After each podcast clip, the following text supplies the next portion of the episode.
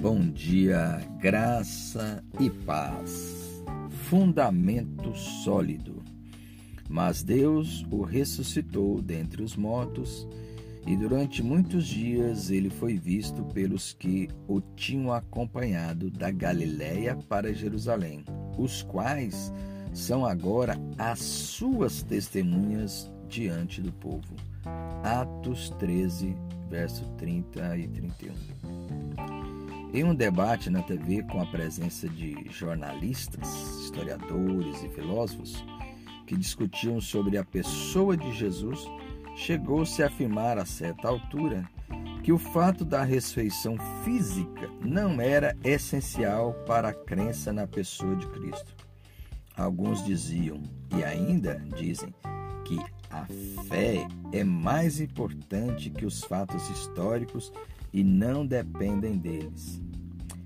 Isso pode até soar bonito, poético e até enganar alguns que chegam a dizer que o importante é que ele ressuscitou no coração dos discípulos.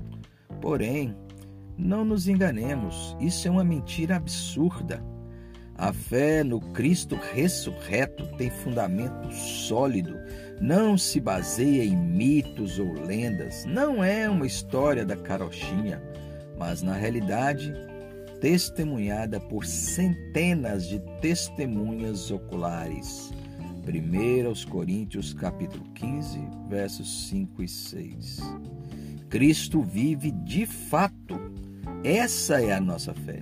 Essa é a certeza de que todos nós que cremos seremos ressuscitados, assim como ele foi.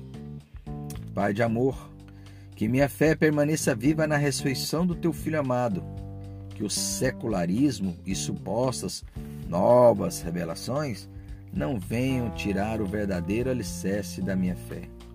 Cristo venceu a morte e vive eternamente que nunca me esqueça disso. Amém. Este é mais um trecho do livro devocional Reflexões em Atos.